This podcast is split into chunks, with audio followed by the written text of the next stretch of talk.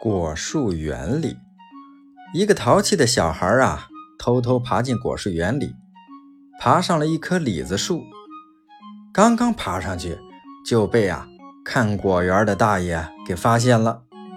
这看果园的大爷呢，就想啊，好好吓唬一下这个淘气的小孩子，于是喊道：“听着听着，你快给我下来，不然的话，我去找你爸爸告你状。”这小子呢，听后说了一句：“别费事儿啦。”孩子笑嘻嘻的回答：“你瞧，我爸爸就在旁边的那棵树上呢。”